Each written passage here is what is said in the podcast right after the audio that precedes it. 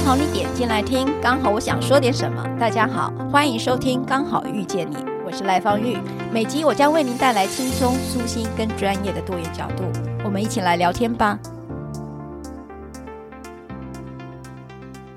大家好。我是儿少全新会理事长林心怡，今天 又是我继续代班主持。那我们今天想要跟大家谈谈啊，这一集我们想要讲的是加油小霸王，请到了正向教养的专家骆玉芬临床心理师。加油小霸王的时候，我们该怎么办呢？郁芬好，嗨，大家好，我是玉芬。我们上一次在讲那个正向教养的时候啊，嗯、我们其实跟听众朋友们分享了很多，就是正向教养有关系的一些理念。就是如果今天我们想要使用正向教养的话，嗯、到底是不是要先具备什么样的能力呀、啊？就是它有没有门槛啊？嗯，这是一个好问题。其实我会觉得这几年下来，我的感觉是，正向讲它其实没有什么门槛，唯一的门槛就是我们愿意开始想要去理解孩子。这个意愿就是唯一的门槛。他需要有时间吗？比如说，就是如果我们就要很有耐心的跟孩子讲话，我们可能会需要有时间。嗯、可是如果是那种就是工作时间很长的家长，怎么办？当我们想要去理解孩子的时候，这个心本身就很重要。那我们有多少的时间就做多少的事情，至少我们让孩子感受到，就是我们。试着要去理解他，我们有这个意愿本身是比较重要的，比起我们真正能够给孩子的时间来说，让孩子知道我虽然很忙，但是在我还有余裕的时候，我都一直很想要去听听你说话，或了解你怎么想的。这个讯息传达给孩子就够了。我们需要在互跟孩子的互动里面传达出一个，就是虽然我没有那么多的时间，但是只要我在你的身边，我都很愿意支持你跟陪伴你，像这样子的概念。没错，其实这背后有一件事事情是，其实通常很忙的家长自己其实是很疲惫的，心力上是非常有限的，所以他已经不只是说我剩下的时间那么少，而是说当我花了这么多的时间在工作或者在其他生活上面的奔波忙碌的时候，其实我很累。所以上一次我们在正向讲里面提到说，我们必须照顾自己的状态，就是如果你真的觉得好累的时候，比如说你也是可以让孩子知道说，我真的好想听你讲话，但我现在好累哦，你可以就是在旁边听，然后你说给我听就好。了吗？就类似这样，这也是一个，就是你要照顾到自己的需要，不要一直觉得说我好像就是必须要做到更多，必须要把我自己的最后一点精力都榨干，这样我才是一个好的家长。那这样其实是。对自己其实并不是一件好事，但是你知道，有时候家有小霸王的时候，那个小霸王是不太理你累不累的，就是我要我就是要。所以当我们已经精疲力尽的时候，那小霸王可能就是我就是要一直要一直要。对，那这个时候我们怎么办呢？哪一种小霸王？你觉得？你知道不不同的小霸王的处理不太一样。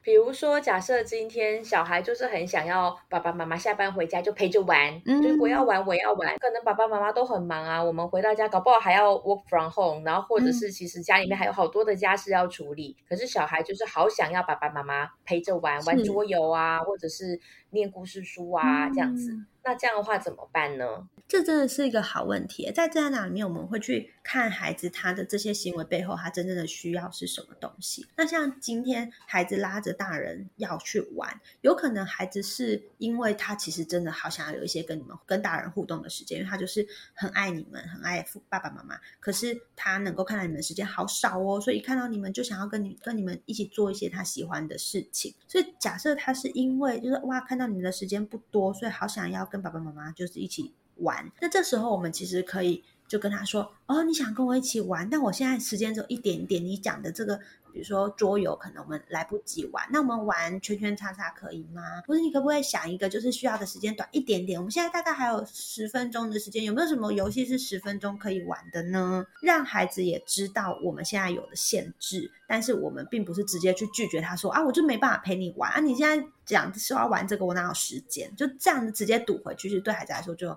很挫折。但是我们可以在我们能够负荷的程度里面，去部分的满足孩子的需要。刚刚其实听到一个还蛮重要的部分是，就就算我们今天的时间真的很有限，可是我们也可以事先的跟孩子说好，就是立下一个约定。这个也是我们上一集的时候有跟大家分享，我们先立下一个约定，然后跟孩子说，就是我们大概有多少时间哦？那有多少时间我们可以玩，就做多少事情。过程中可能也传达了上次我们提到正向教养里面一个很重要的概念，叫做互相尊重。我尊重彼此的时间，也尊重彼此的意愿，然后我们尽量的想办法去互相的满足。我们今天呢、啊，这个这一集加油小霸王，我们想要跟玉芬老师谈来聊聊的，其实是一个开始慢慢被大家注意到的一个亲子教养的困境。那为什么我会说这是一个困境呢？是因为通常我们提到家暴的时候，我们想到的会是就是上对下，或者是有力量的人对无力量的人。可是其实我们现在开始注意到有一些家暴的状况，它其实是未成年的孩子对于父母，或者是未成年的孩子对于长辈、长者的一个家暴的现象，大概在最近这十年间，慢慢的被发现。就是他是一个很弱势的幼小的孩子，然后可能对父母亲的拳打脚踢到家长受不了，需要通报家暴的这样子的一个程度。那个老师之前你有听过类似像这样的状况吗？是有啊有啊，其实还是蛮常会遇到这样子的困难。那你知道，就是其实在美国啊，美就在欧美的研究，嗯，他们在最近这十年的研究，他们发现啊，就是子对亲，就是我们在讲小未成年子女对于父母的家庭暴力，它大概在欧美可能会有十分之一的发生率，十分之一事实上蛮多的诶。家长亲子走过去，他们就会有其中一对是有这种轻微的暴力状况。那因为我们都知道，有时候小孩对爸爸妈妈会有一些拍拍打打，或者是生气的时候可能会打人呐、啊，像这样。那我在想，我不太确定，就是这个十分之一是不是也包含了像这样子的一些比较轻微的一些肢体的攻击？应该是说很有趣的一个状况是，其实研究是显示这个状况呢，他们其实如果一旦发生了以后，其实父母往往他们其实会觉得很羞耻，就是他们觉得这个状况是很难启齿的，所以他们就会试着想要掩盖这个状况，而且忍耐下来。而且其实这个社会上啊，他们通常对于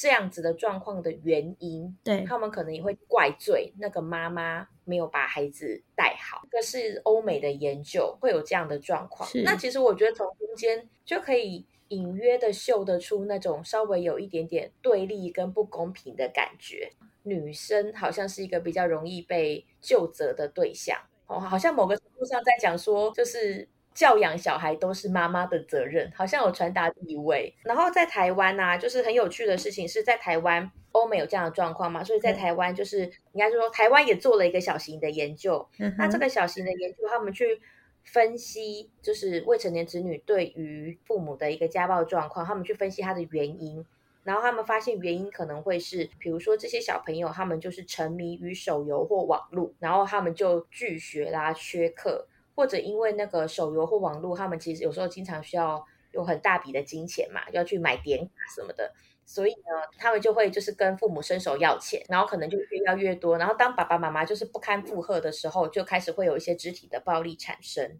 那或者是小朋友他们本身的物质要求是比较高的，那所以大人。家长就会没有办法因应，然后所以这个小孩为了想要得到他想要的东西，他就开始去抢夺啦，或是偷窃。对，那或者是其中一个状况也是隔代教养，因为我们都会知道说，阿公阿嬷 对孙子孙女，然后跟父母教养小孩观念其实有时候是有落差的哦。那个小孩就是会那个去选边站嘛，他们就会去选说阿公阿嬷可以给我东西，就会去找阿公阿嬷。那有时候父母就会觉得，哎，这个状况不好，他不要这样。因为这样，就是家里面其实也会有一些教养理念的一些冲突，就是在这几样上面，它是台湾比较常见的一个，就是未成年的小朋友对父母家暴的原因。对，那我们今天就是很想要来聊聊这个状况哦，就是说，我们都说要正向教养，当小朋友他们其实已经是这个状况的时候，我们要怎么样运用那个正向教养的理念，嗯来再继续教养这样的孩子呢？其实你刚刚在最前面提到一件事情说，家暴，我们一般会觉得它是一个力量上面的落差才能才能产生，这样就会让好像说只对亲或是孩子对父母的这个家暴会比较难以想象。可是其实我刚刚就发现一件事情，其实这个。力量上面的落差，不代表真的只有 physical，就是生理上面力量的落差，它也很有可能代表在这个家庭里面的力量，它这个家庭里面的位阶上面的落差，也就是今天这个家暴的对象，他显然是在家庭里面位阶被放在比较低的地方。其实，在正向讲里面，我我们上次有提到，就是他很在乎是在关系里面的尊重跟对等，所以会出现这种家暴，以及表示说，在这个关系里面一定是失衡了，他们绝对不是一个对等的状态，它出现了。位阶上面的落差，才会有这种暴力的的产生的空间。所以，其实，在如果要用正向讲的概念去理解，就是家暴这个这个问题要怎么处理，就得要先去让关系里面、家庭关系里面的人去拉到同样的位置上面，同一个位阶上面，才有调整的空间。今天为什么这个父母或是这个家长会成为家暴的对象？那就表示说，哎，在过往这样子的教养关系里面，不管是刚刚提到亲隔代，或者是我们提到的父母都一样，就是这个教养、这个照顾者，他在过往的关系里面，他把自己放在了一个什么样的位置？那有一些家长照顾者，他们真的很爱孩子，所以他们其实并不是。对孩子做的不够，也不是不爱孩子，他们反而常常是太爱孩子了，但是他们却忘了也爱自己，所以把自己放在一个很低的位置，不断的让孩子感受到说，我的存在就是为了你好，只要你好，我都愿意，然后只要你开心，我都愿意，然后我是很乐意去讨好你的，去让你逗你开心的，所以慢慢慢慢的，孩子会觉得他自己。是在一个比较高的位置，所以我没有办法满足我的需要的时候，都是你们的错，所以这才是需要去处理的地方。我觉得玉芬老师提到了一个很重要的概念哦，嗯、就是关系的对等跟尊重。因为我们刚刚其实有提到，正向教养里面有一个很重要的概念是相互的尊重。刚刚老师有提到，如果家长是用一个比较过度讨好或者是过多满足的这样子的一个教养方式或是照顾的方式，其实久而久之，小朋友好像就会觉得这这是我应得的。对啊，哎，这样子讲起来很刺心呢。对、啊，就是真的，我对你这么好，然后结果你这样子，你居然这样子想。那所以如果他们是这样的状况，我们要怎么样才能够试着？让他们的位置能够再转回来呢？如果已经走到家暴的程度了，真的必须要先让被家暴的人，今天不管是孩子对父母，还是说今天是伴侣之间的家暴，或者是父母对孩子，就是父母对孩子可能比较难的，因为孩子比较真的是比较小。今天如果是孩子对父母的家暴，这个受暴的对象，我们必须要先意识到说，哎，我自己现在这个状态是不对。因为有的时候在家暴里面比较麻烦的地方是，受暴的人有的时候会觉得自己不值得去求助，不值得被帮忙，或是就是因为我不够好，就是因为我没有经济的能力，就是因为我不聪明，我才必须要忍受这些。所以要先去意识到说，没有没有这些原因，你就不应该，你本来就不应该被这样对待。先去意识到自己是值得。对等的对待，值得被尊重，所以这件事一定是被家暴的人要先告诉自己的，这是第一个。这个真的很重要，这就像我刚刚在说欧美那边的研究，就是一旦发生这种子对亲的家暴，他们好像第一个感觉就是很很丢脸，然后就是暗扛起来，就是不要让人家知道，然后容忍他。嗯，好，所以应该是说每一个人他们都是值得被好好对待的，没错，每一个人都有自己发声的权利，这件事情是很重要的，是。当他们意识到他们自己是需要就是求助的时候，因为那是受暴者嘛，他们意识到自己需要求助的时候，可能应该就会有一些社会的资源可以协助他们脱离这个位阶比较低的一个受暴的一个身份。没错。那但是如果假设今天孩子啊，他其实只是一个还不到家暴这么严重，嗯、他们可能只是须所无度。是。那这个时候。我们能够做些什么呢？其实我很喜欢和和准雄，就是日本的这个心理学家，他已经过世了，但他就写了很多跟孩子有关的心理学的东西。之前讲过一件事情，就是其实孩子走到青少年，其实是很容易出现这些攻击的。这个攻击其实他攻击的不是此时此刻的父母。此时此刻照顾者，他攻击的其实是过去所累积下来这些东西。他的愤怒或他的对象，其实是来自于这些过往被累积出来的东西。要去处理的是这，他他可能不还没有真的到家暴这个程度，像刚刚你讲，他可能就是一些不断的索要，不断的就是这蓄手无度啊，或是真的就是一些就是踢踢打打、弄坏东西、破坏之类的。但这些东西他在攻击的，其实就是他过往那些不满，或是过往那些他觉得没有被建立起来的东西，而他在重建。他何成勇他认为青少年这个阶段，他是在。仿佛在重新盖一栋房子。过往在小的时候，儿童期，他们慢慢所累积起来的去。应对这个世界的方式，那栋小小的房子其实只是一个暂时的东西。到青少年阶段，他要去盖一栋坚固的房子，这个房子就是他未来可以去面对这个世界的这些价值观、做事方式、自我概念等等。所以他在重建这个房子。那如果小时候的房子盖得太牢不可破的时候，他就需要很大的力道去攻击。然后去重新打掉，再重建。但如果过往他本来就知道那只是一个暂时性，是一个保有弹性的东西，他就不需要很大的力道，他就能够重新的去盖好他的大房子。所以这时候我们就可以回过头去看，哎，那为什么孩子在现在需要用这么大的力道去呈现他的需要，或是去索要他想要的东西？那在过往到底他的需要是我们是怎么样的去满足他的，或者他的需要我们是怎么去理解的？所以这让我想到正向教养里面的一个概念，就是其实我们最重要的那个温和而且坚定，事实上是代表我们得要去理解孩子。没错。所以今天如果他用一个这么大的力道，想要把那个房子，比如说摧毁了，然后再跟你要东西，那其实那个中间的理解是还蛮重要的，就是我们去想想到他到底要什么。这让我想到一句话，那句话叫做。创伤来自于没有理解对方，就是说，今天孩子想要的东西，然后虽然表面上可能小孩跟你要的是钱，对，或者要的是那个物质，但是当他当我们今天给了他之后，他却还不满足，那我们可能就要去想。其实他要的不是这个啊，这个只是一个表面的东西，或者是一个替代品。那他有没有可能要的是别的？那可是因为很多家长，我就应该讲蛮刁的，就是他们很直接，小孩跟我要 A，我就给你 A；小孩跟我要 B，我就给你 B。是，所以当小孩就是那个 A 一直要不够的时候，我们就开始觉得，哎，你为什么一直就是怎么都好像那个无底洞一样填不满？对，但是。他们好像很难跳开去想说，哎，所以他要的有可能不是那个 A 哦，嗯、他可能要的是别的东西，嗯、对不对？没错，这个物质其实常常都是一个替代品，嗯、尤其他常常就是一个关心或是在乎的替代品。所以当你发现说孩子一直在要物，他物欲非常非常高的时候，我们就可以回过头去看，在他的小的时候，物质到底在什么时间点出现？比如说是爸妈很忙的时候，他就会用物质。买给他嘛，买给他很好的东西嘛，又或者是他在获得一些成就、有好的表现的时候，是用物质来做回应的吗？那所以对孩子来说，他不断索要物质、要求物质的背后，他可能要的是那个被肯定，要的是那个被在乎，要的是那个被看见。那只是孩子他已经形成这个连接，就是这些东西其实就是物质。那所以他就只好一直要物质，一直要物质。但我们没有看见他真正要的其实是那些。我们在教养孩子的过程里面。然后我们突然有一个感觉，就是，哎，你是不是要太多了啊？会不会这就是一个警讯？有可能小孩要的东西，他其实不是真的我们给他的那样东西。家长就需要停下来去想一想，那他到底是要什么？当我们觉得，哎，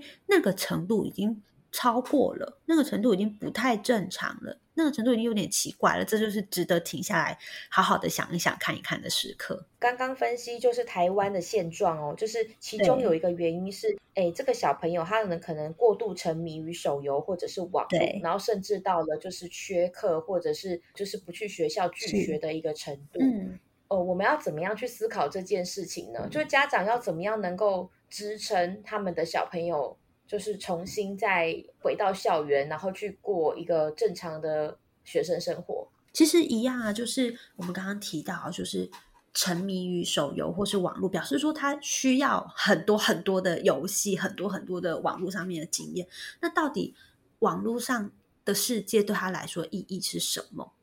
很多时候，那些沉迷是因为那个沉迷的东西能够提供他一些他的真实生活里面没有办法获得的。比如说，可能在里面的成就，或是在里面的那种安静、不被打扰的，然后逃离压力的地方，那就表示说他在真实生活里面遭遇的这些东西是他没有办法招架的。比如他的压力太多了，他挫折太多了，或者他觉得挑战太大了，他自己做不到等等，所以他需要去躲起来，去逃离。那这时候，其实当我们需要陪着孩子去走过这些沉迷，或者走过这些拒学，走过这些逃缺课、逃课等等，我们就得要去看那个东西，他在离开、逃离的时候，他逃去的那个地方提供了什么？他的真实生活没有办法满足的东西。他要的其实是那个。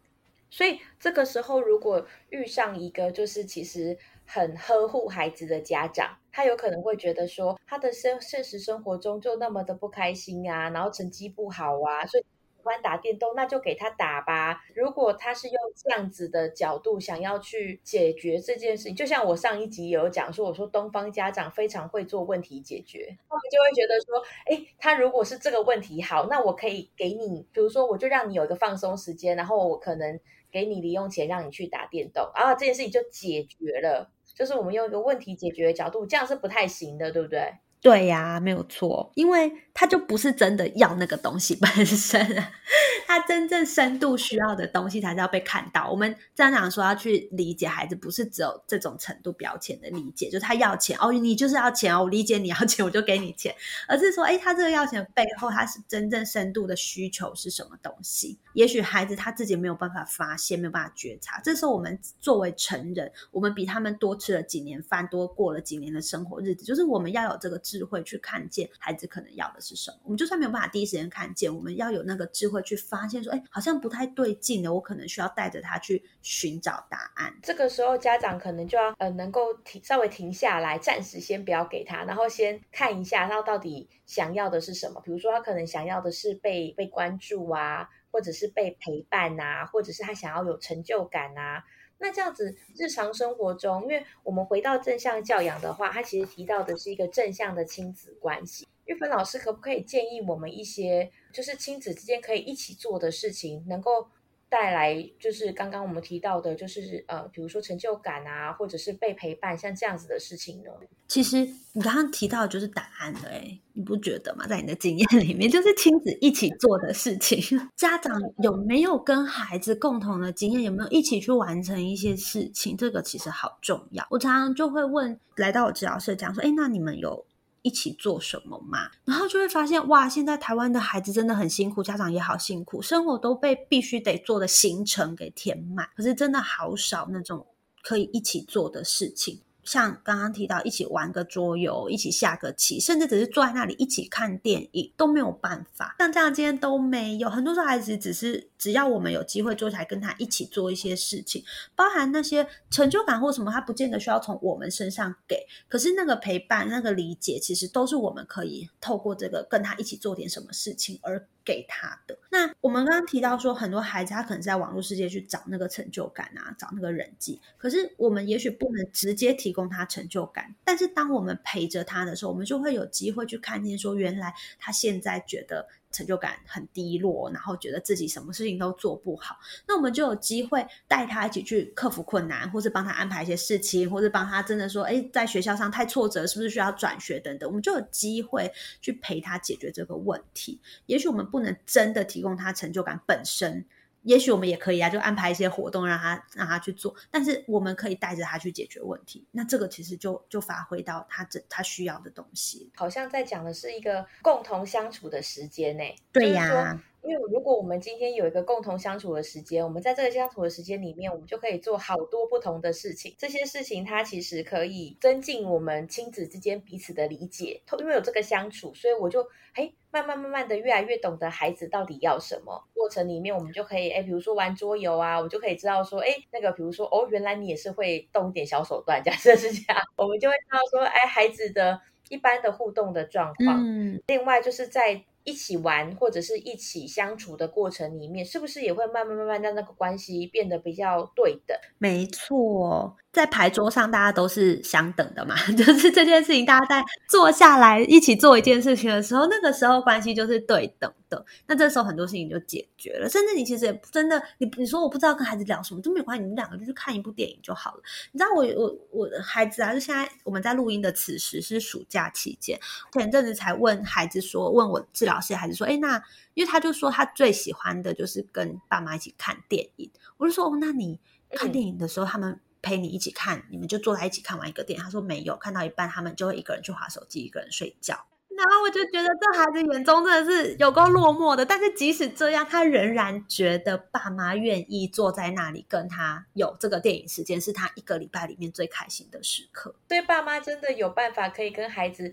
并肩而坐，这件事情真的，我相信对现代很多很忙碌的家长来讲，这件事情是真的非常困难的事，对，很不容易。对，就是我们之前说啊，以前。就是呃，一天之中，好像大家可以一家人团聚在一起相处的，就是那个餐桌时光。对啊，吃个晚餐。可是好像现在现在的餐桌时光很难呢，很难。我觉得大家就是孩子就是，是那么容易。对，安亲班、补习班，然后各种课程，然后或者是爸妈其实。工作时间回到家其实都好晚了，连同一个时间吃饭都很难，更不用说哎煮个就是家常菜什么，这真的是对现在的家庭来说很困难。所以其实有时候真的也不用就觉得哎我真的做不到。其实每个家庭去找出你自己家庭里面可以容许的程度也就好了。有的时候真的就只是睡前十分钟的讲讲话，或者就是个人在刷牙，另外一个人坐在旁边就是跟他讲点话，其实也都可以，就是一点点的时间也就够了。是，而且我觉得其实现在我们虽然从只对亲家暴这件事情延伸过来哦，但是我觉得现在对现代人来讲最大的挑战，真的就是没有时间好好相处。对呀，因为就像我们现在疫情时间，疫情时间就 work from home，所以即便我们在家里面一起绑在家里面，我我们其实都还是在做各自的事情。我曾经有听过有一些家长在说，他们其实是蛮受伤的那样子的。表情或者是感受在说，嗯，他们会觉得其实自己也很愿意陪伴孩子，对。可是，比如说，可能他长期在工作，然后孩子都是妈妈照顾的。但是，当他偶尔有一天，呃，就是提早一点回到家里的时候，他发现自己也融不进去，欸，哎，哦，就是他那个被排开的排外感。嗯很明显，就是太久没有天有时间跟孩子相处，等到有一天他回到家里面，想要来个温馨的亲子时光，他觉得自己跟外人一样。我觉得在这样子的一个也算是一个夹缝吧，就是说，呃，大人都需要去工作，然后赚钱养家，可是，在这样的状况下，他们回到家的时候，就是也没有温馨的亲子时光等着他，然后所以，于是他为了躲避这个。没有温馨亲子时光的这件事情，他就只好又投入工作，因为他觉得这样子他也得到成就感。这真的是很多家长的困境，就是很多时候另一半，就是比如说太太，对，他们可能也会埋怨先生怎么有 always 在工作都不回家，是，可然后自己带孩子带的就是很累，然后可是却没有替手，对对对，就没有替手，然后有事情要讨论的时候，先生总是不在家，或是还在忙工作。然后等到要见面了，要讨论的时候，哎，又一言不合，很容易又吵起来。对，这真的是很多现在的家庭的一个现况。是，就刚刚提到，就是这种，就是长时间在外面忙碌。那说真的，关系它是需要培养，关系真的不是理所当然，不是今天因为你挂着父亲或母亲这样子的身份，自然孩子就会跟你有好的关系，或自然孩子就会跟你有。感情其实这这这不是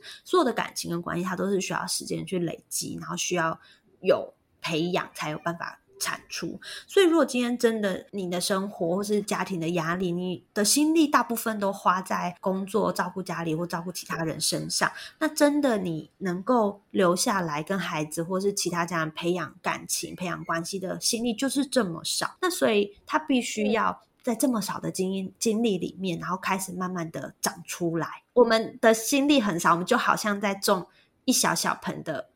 盆栽。我们可以从桌上的一寸盆、三寸盆开始养，我们不需要一次就去养一棵果树。可是，当我们好好的把这个一寸盆、三寸盆的小盆栽慢慢的养起来的时候，它慢慢就可以再茁壮，我们再换到大大的盆子里面去。所以，其实，嗯，我们有多少心力做多少事情，但是。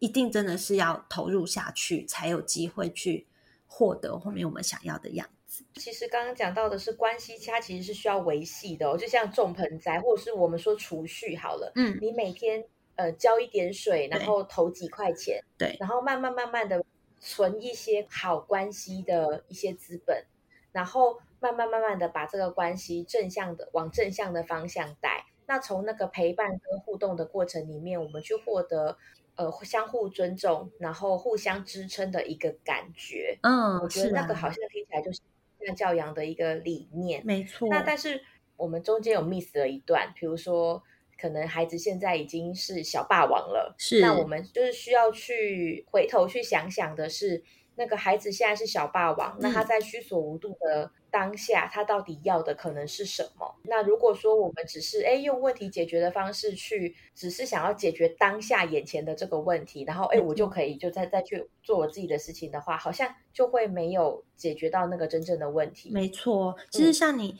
提到的那个例，就很多孩子他可能是沉迷于网络嘛，然后他可能就是一直要玩，一直要玩，然后今天如果被限制，他可能就。很多的脾气啊，或者对父母有些攻击，那有一些家长就会觉得，哦，就是这个游戏让他着迷，所以我就想办法让他。不能玩游戏，我们把电脑没收，把网络密码改掉，然后把他的手机弄成没有网络的。可是这样其实并没有真的解决到问题。这就是像你说的，他这在这样讲里面，这叫放在短期目标，就是我只是让他不能做这件事。可是他为什么要做这件事？对，他要做这件事，可能是因为对啊，他的生活里可能很挫折，他生活里可能很苦闷，压力很大，他需要去玩一些东西，或是他觉得他不知道怎么去应付他生活里面遇到的这些困难，他觉得他自己的能力不太够。如果我们没有去看见这些东西，然后带着他去练这些能力起来的话，那我们再怎么样去限制都不可能，孩子不可能就不再玩这些东西。对，你刚刚在讲的那个，根本就是东方家长很擅长的问题解决的防堵啊，就是 我们就是防堵，就是网路线拔掉啊，然后电视切掉啊，啊或者是家里根本没有电视啊，就主角。挡不住啦，真的，因为就像刚刚你讲，那个物质是替代品啊，是就是他没有这个物质，他有可能会想想办法去找到另外一个代替的替代品的物质来满足自己。啊、我们遇到一个状况是，呃，有一些未成年人，他们其实物质的要求是比较高的，他们可能一直要，一直要，一直要，嗯、之后呢，那个他们要太多了，虚所无度之后。那个家长也供不起了，嗯，他们为了满足自己的物质需求，他们就会去抢夺或偷窃。所以我其实会觉得，真的就是我们在教养孩子的时候，呃，除了我们需要花一点点的时间去陪伴之外，我觉得在陪伴的品质里面，对孩子保持好奇心，对，然后时时刻刻去关注。他到底在想什么？没错，对对，什么东西是他有趣的，是很重要的。没错，嗯，真的。最后，最后带一句话给家长，也是那个，嗯、就是我们的听众朋友，关于正向教养，在面对家里有小霸王的状况下，我们需要注意什么呢？其实小霸王，我们常可以理解为一个愤怒的孩子，愤怒的背后常常是挫败。所以呢，面对小霸王，我们其实可以去思考的是，孩子到底攻击的是什么？他的诉求是什么？看见这个东西，我们才有办法陪伴我们的小霸王收起他的愤怒，然后重新建立我们好的关系。我们需要看到孩子的。没有被满足的地方，是对这件事情真的是非常的重要。谢谢玉芬老师，谢谢。如果你喜欢我分享的内容，欢迎订阅。想请我喝杯咖啡，欢迎打赏，我们会全数捐给儿少全新会。如果你想要更了解儿少全新会，在每集详细内容都会有介绍。大家下次刚好遇见时，我们再来聊天喽，拜拜。